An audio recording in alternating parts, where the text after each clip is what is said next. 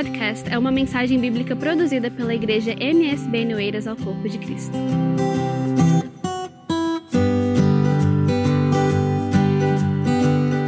Que bom ver vocês, que bom nós estarmos juntos nessa sexta-feira. Nós vamos a Jeremias capítulo 2. Essa palavra de Jeremias tem muito a ver com os nossos dias. E já que o Espírito Santo nos dá a oportunidade de partilhar algo com vocês nessa noite, então nós vamos pensar nesse texto. Jeremias, livro do profeta Jeremias, capítulo 2, nós vamos ler o texto, depois você pode se assentar. Veja ali o que diz o versículo 1. Jeremias, capítulo 2, a partir do versículo 1. Quem não encontrou, pede ajuda para o vizinho. Diz onde que fica Jeremias mesmo? É, me ajuda a encontrar. E veio a mim a palavra do Senhor dizendo: Vai e clama aos ouvidos de Jerusalém, dizendo: Assim diz o Senhor: Lembro-me de ti, da beneficência da tua mocidade e do amor dos teus desposórios, quando andavas após mim no deserto, numa terra que se não semeava. Então Israel era santidade para o Senhor e era as primícias da sua novidade. Todos os que os devoraram, todos os que o devoraram, eram tidos por culpados. O mal vinha sobre eles, diz o Senhor. Ouvi a palavra do Senhor, ó casa de Jacó, e todas as famílias da casa de Israel. Assim diz o Senhor que injustiça acharam vossos pais em mim para se afastarem de mim, indo após a vaidade e tornando-se levianos? E não disseram: Onde está o Senhor que nos fez subir da terra do Egito, que nos guiou através do deserto por uma terra de ermos e de covas, por uma terra de sequidão e sombra, de morte? Por uma terra em que ninguém transitava e na qual não morava homem algum, e eu vos introduzi numa terra fértil, para comerdes o seu fruto e o seu bem. Mas quando nela entrastes, contaminastes a minha terra, e da minha herança fizeste uma abominação. Igreja, agora observa comigo o versículo 12, por favor. Mesmo capítulo, mas o versículo 12. Espantai-vos disto, ó céus, e horrorizai-vos. Ficai verdadeiramente desolados, diz o Senhor, porque o meu povo, verso 13, porque o meu povo fez duas maldades. A mim me deixaram o manancial de águas vivas e cavaram cisternas, cisternas rotas, que não retêm as águas. Repito o 13 o meu povo fez duas maldades. Primeira, a mim me deixaram, manancial de águas vivas. Segunda, cavaram cisternas, poços, rotos, que não retêm as águas. Amém, igreja. Muito obrigado, podem se assentar. Bom, deixe-me lhe dizer por que, que esse texto tem a ver com o nosso dia, com o nosso tempo, com aquilo que nós estamos vivendo. Bom, tem a ver com o ambiente da época, porque o ambiente da época era uma sociedade que estava se deteriorando economicamente, politicamente e espiritualmente. Veja, semelhante aos nossos dias. As guerras estavam dominando o cenário mundial quando Jeremias falou sobre isso, semelhante aos nossos dias. Mas tem um terceiro aspecto, também importante, é que naqueles dias a palavra de Deus era considerada ofensiva, como é nos nossos dias. Então, quando você lê Jeremias, você vê muita reprimenda.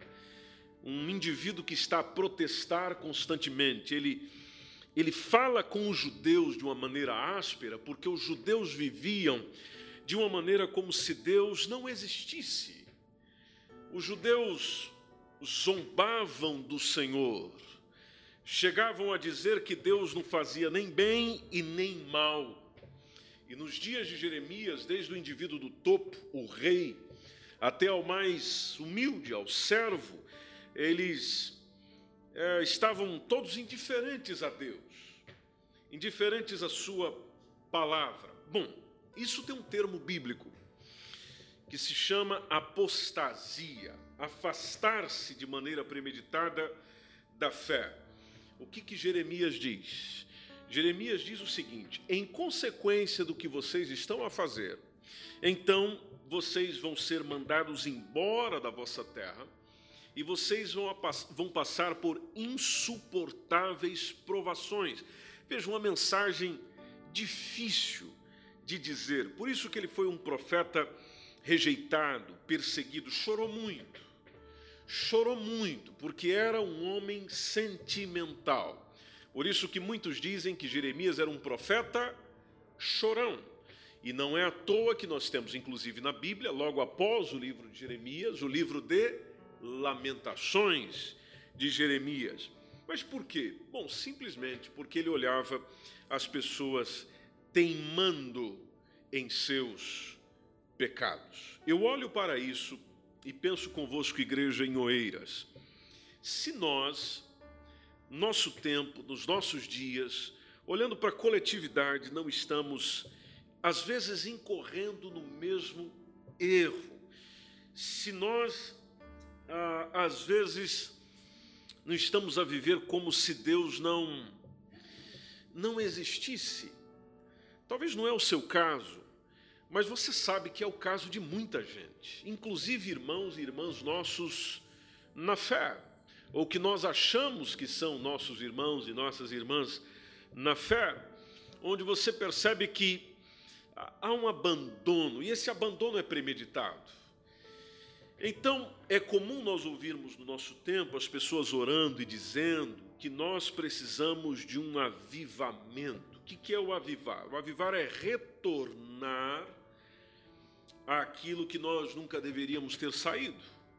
Ou seja, a presença forte de Deus na nossa vida, uma entrega maior na oração, um maior comprometimento com a palavra, uma maior vivência da própria palavra. Uma pessoa avivada é uma pessoa que tem prazer nas coisas de Deus.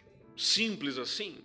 Ou seja, quando ela está para a oração, ela tem prazer nisso. Quando está para a palavra, ela tem prazer nisso.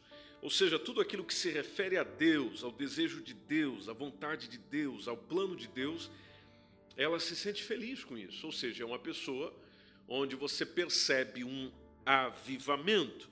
Então, o que seria apostasia? Apostasia é o contrário disso, é quando uma pessoa ela abandona. E esse abandono, acho importante que vocês saibam disso, amada igreja, quando a pessoa abandona, é um abandono consciente é, é um abandono premeditado, é um abandono organizado da fé, dessa fé que nos foi revelada por intermédio de nosso Senhor Jesus Cristo. E nos nossos dias, vocês sabem muito bem, e eu compartilho com vocês essa noite até para que a gente continue orando em favor disso. Tem muitas pessoas que estão morrendo espiritualmente, não porque alguém está as matar, mas elas estão a cometer um suicídio espiritual. Ou seja, elas mesmas estão a tirar a sua vida espiritual. E às vezes nós ficamos a pensar, mas como é que isso é possível na vida de alguém? Bom, eu respondo algumas coisas para si ah, muito rapidamente. Por exemplo, quando nós paramos de ler a Bíblia,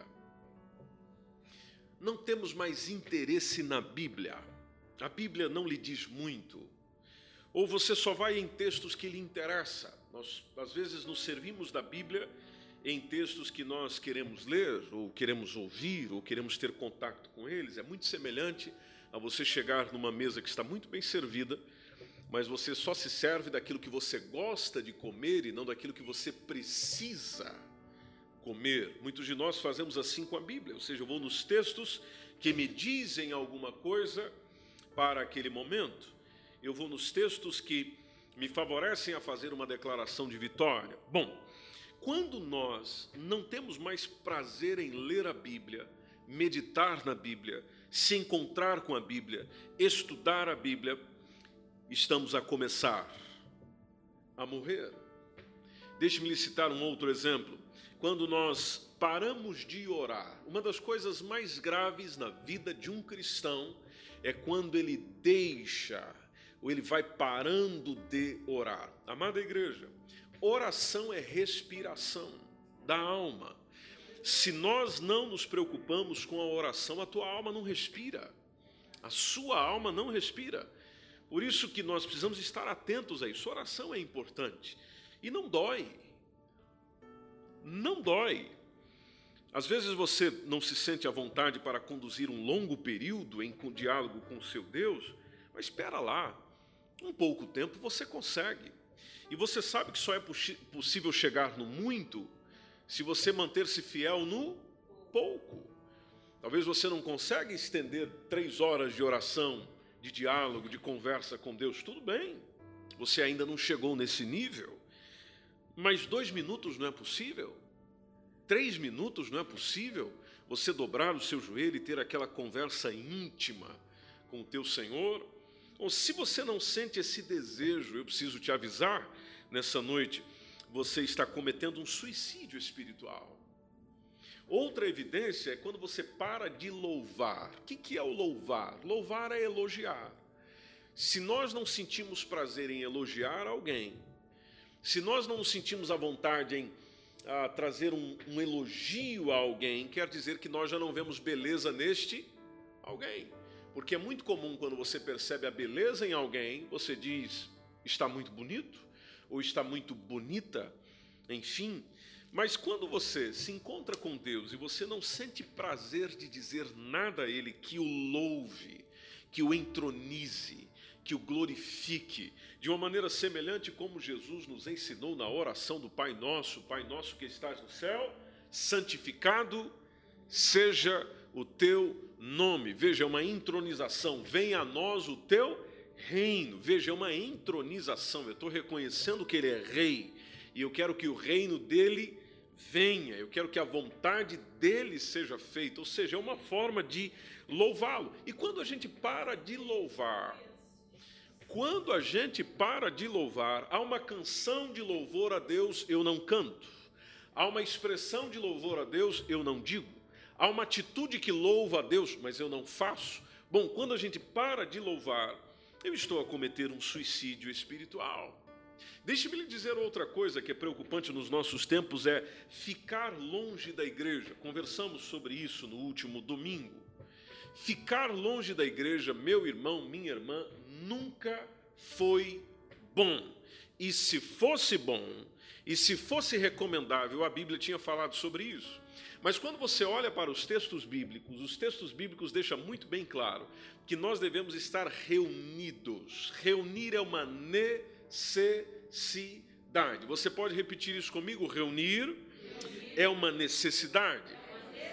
Hebreus capítulo 10, versículos 25 nos diz para não deixarmos a nossa congregação. Não deixe a sua congregação porque reunir, porque estar junto é uma necessidade. Quando a gente vai ficando longe da igreja, longe da reunião, longe do encontro, eu estou cometendo um suicídio, porque eu estou me afastando dos irmãos. Ou se eu me afasto dos irmãos, eu me afasto daqueles que são a família de Deus. Afastou-se da família, você está se desligando dela. Se você se desliga dela, você se mata. E é muito comum nesse aspecto, quando nós nos afastamos, é que nós começamos a desonrar quem deve ser honrado. Desonramos líderes, desonramos o irmão na fé, desonramos o irmão em Cristo, não o valorizamos, não damos a devida importância, justamente que nós estamos afastando. Uma coisa preocupante que eu e você também devemos estar atentos é se eu priorizo mais a diversão do que a Deus. Divertir-se é necessário ter lazer é importante. Distrair a cabeça, sair para um lugar, passear, conhecer novas pessoas, conhecer novos lugares, ir num ambiente onde você possa sorrir, se divertir com teus amigos, reunir com a tua família, ou seja, distrair, divertir-se um pouco é necessário. Agora é um problema quando isso é colocado acima do encontro com Deus, da vida com Deus, da caminhada com Deus. As prioridades nos revelam o que é importante. Então, se eu não me ocupo ou não me preocupo, por exemplo, vou lhe citar um exemplo muito comum. Se eu não me preocupo em estar reunido com os meus amigos, num bom churrasco, numa boa conversa, num bom encontro até duas, três horas da manhã, mas eu me preocupo e eu me incomodo quando me chamam a estar em oração até as duas, três horas da manhã, bom, já revelou para mim o que é a minha prioridade. Ou seja, de que eu valorizo mais a diversão do que Deus. E se isso acontece na nossa vida, eu estou cometendo um suicídio espiritual. Quando eu nego perdão. Porque se eu nego perdão, eu estou me matando. Se eu nego perdão, eu não sou perdoado, disse Jesus. Se eu nego perdão, eu não entendi amor de Deus, eu não entendi o propósito de Deus, eu não entendi a vida de Deus. Deus não está dominando-me por completo. Bom, então, naturalmente, eu estou cometendo um suicídio espiritual. Falar mal dos outros, falar mal dos outros, me permite a cometer um suicídio espiritual. Até porque a palavra de Deus me diz que o que deve sair da minha boca são apenas palavras que edificam. Se o que eu tenho para dizer não edifica, faço melhor se eu ficar em silêncio. Os dias de Israel, a quem Jeremias está a conversar e a falar, estavam a fazer tudo isso de uma maneira generalizada. Negavam a Deus, não se queriam não queriam, melhor dizendo, se preocupar com a lei, com os escritos sagrados, e o pior, começaram a se apegar a, a, a outros ídolos do paganismo do povo que estava ao seu redor. Por isso que, quando você observa o que Deus fala com Jeremias, Jeremias é chamado para bradar, Jeremias é chamado para, falar, para provocar, para questionar, para indagar o povo contra essa rebeldia. Exortar o rei a voltar à obediência. Falar aos sacerdotes, vocês precisam voltar à santificação desestimular os falsos profetas, porque nos dias de Jeremias é semelhante aos de hoje. Há muitos falsos profetas e Jeremias encontrou com diversos deles. Falar com o povo sobre uma desgraça que se avizinhava das suas fronteiras. Então, por isso que Jeremias, no capítulo 2, eu espero que você não tenha fechado a sua Bíblia, mas no texto que nós lemos, versículo 1 e versículo 2, você leu comigo: Vai e clama aos ouvidos de Jerusalém. Vai e clama, vai e clama aos ouvidos de Jerusalém. E ele deveria começar dizendo: Assim diz o Senhor. Nós, igreja, temos que falar em nome de quem? Do Senhor. Falar em nome do único e verdadeiro Deus. Nós, como igreja, não estamos para trazer uma mensagem nossa minha, Josué Júnior, ou você citando o seu nome. Não, nós temos uma mensagem principal. A mensagem mais importante é a mensagem de Deus. Para nós é importante que sempre esteja o assim diz o Senhor. Assim diz o Senhor, porque é essa palavra que faz toda a diferença na vida de alguém, inclusive na vida da igreja. Muitos pregadores e muitos de nós estamos dominados pela síndrome do politicamente correto.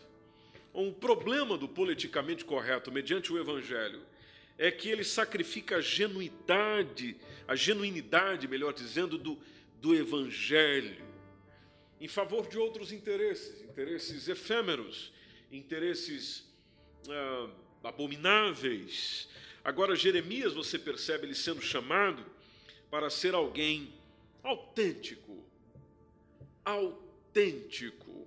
E por que, que eu priorizo essa palavra? Porque não é só aquilo que nós dizemos, e meu irmão, minha irmã, aquilo que nós dizemos.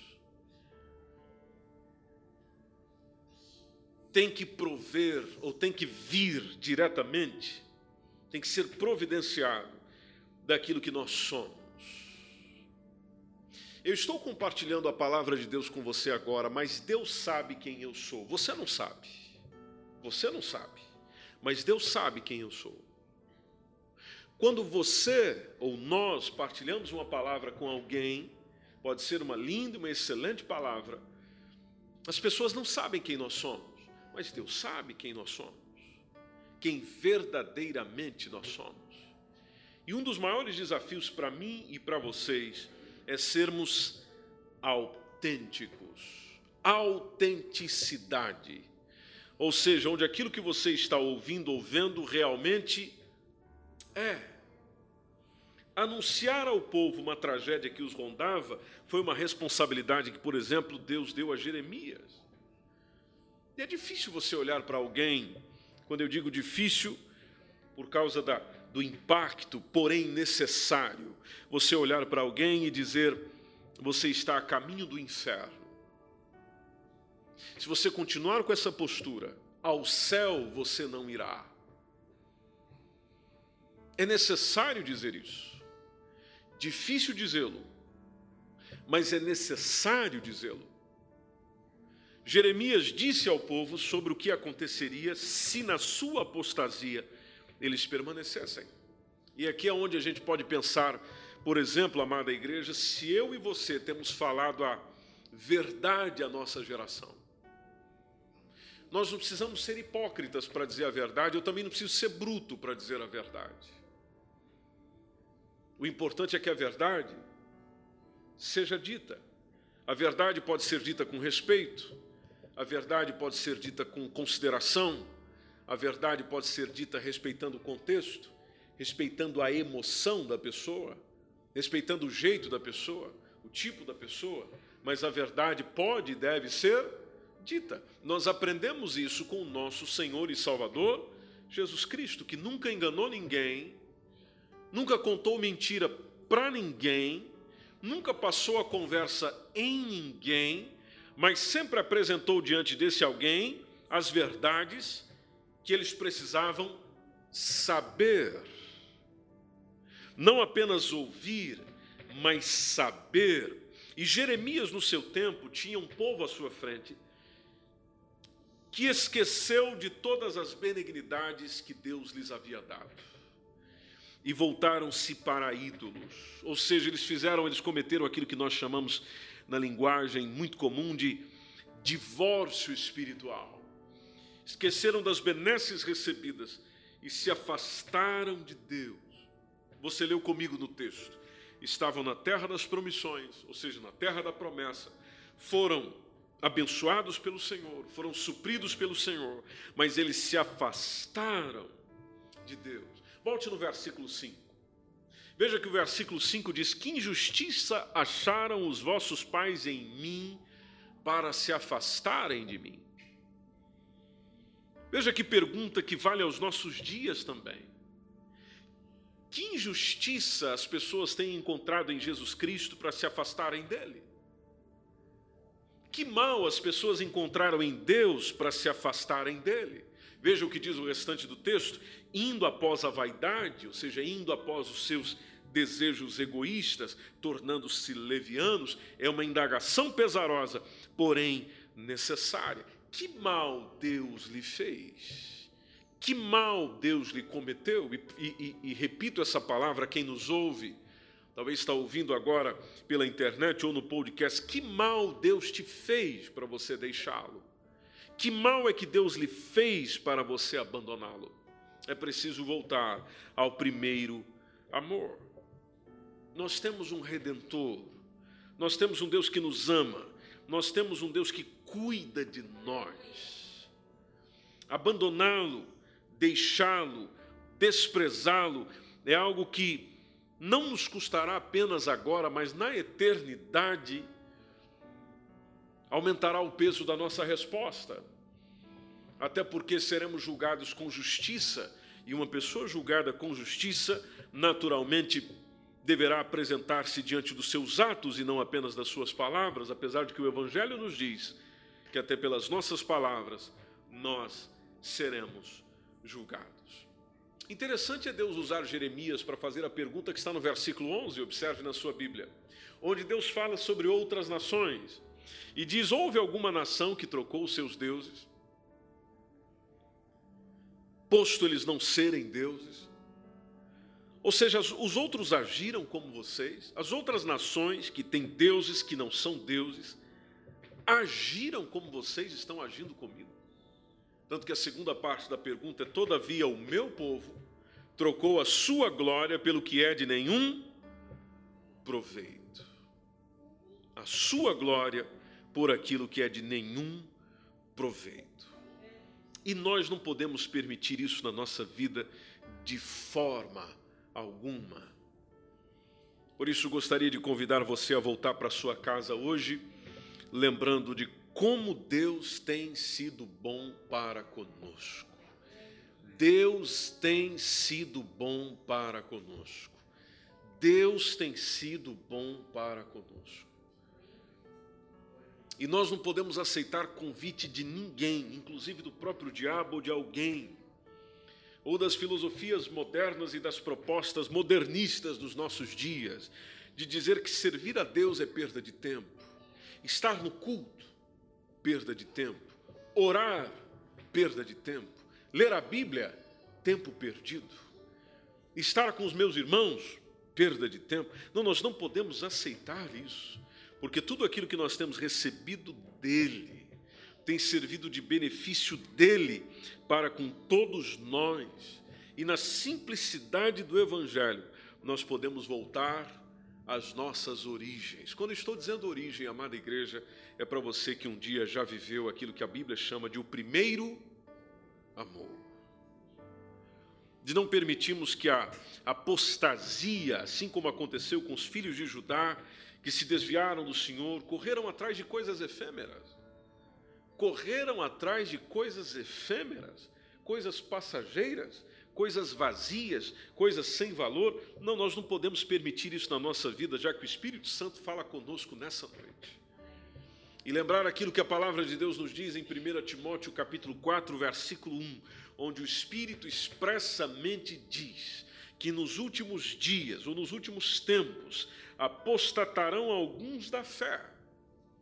Por quê? Porque eles dariam ouvidos a espíritos enganadores, a doutrinas de demônios.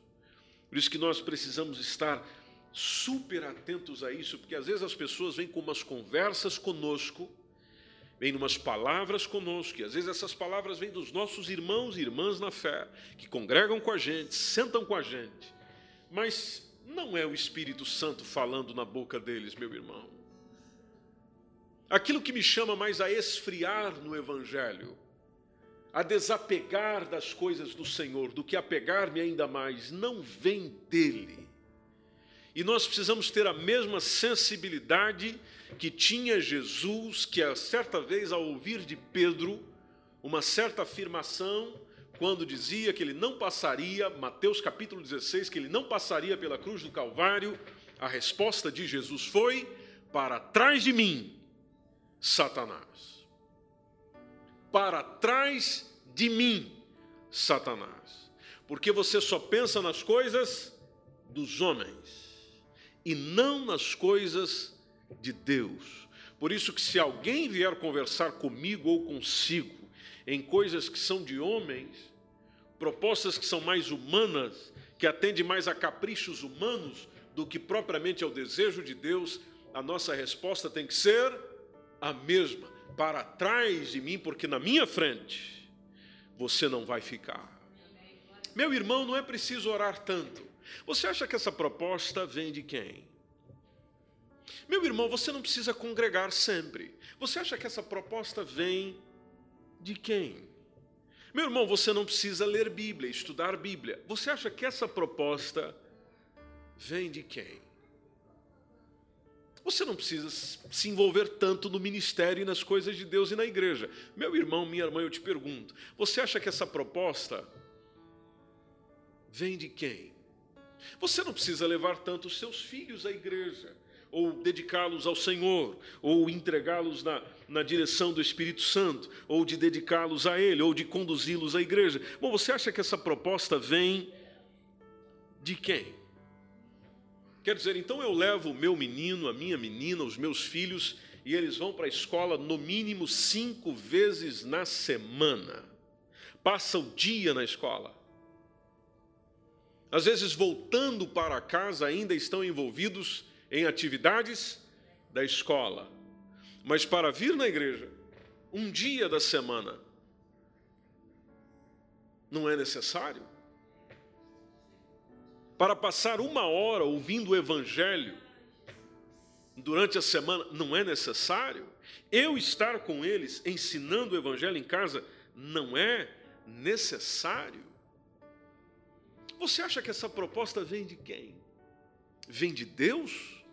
Dizer que eu não preciso louvá-lo, que eu não preciso ir ao culto, que eu não preciso celebrá-lo, de que eu não preciso cuidar do meu irmão, suportar o meu irmão, estar com o meu irmão, fugir dos, às vezes fugir até dos encontros da igreja, como a gente ouve de alguém, desonrar os seus líderes, conforme nós conversamos aqui sexta-feira passada.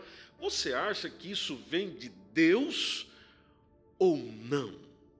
Você sabe de quem é que vem.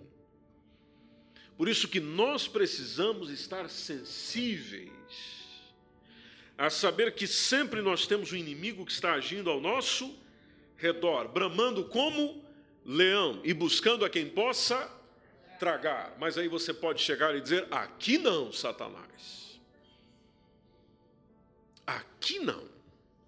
Aqui existe alguém que está comprometido com Deus, com Sua palavra, com o seu reino, com a sua igreja, com as suas coisas, porque eu sou de Jesus. Você pode repetir isso comigo? Eu sou de Jesus.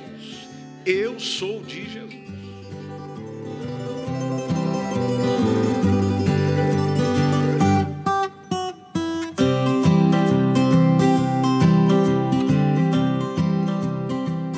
Esse foi mais um podcast, uma mensagem bíblica produzida pela igreja MSBN Oeiras. Siga-nos nas redes sociais, Facebook, Instagram.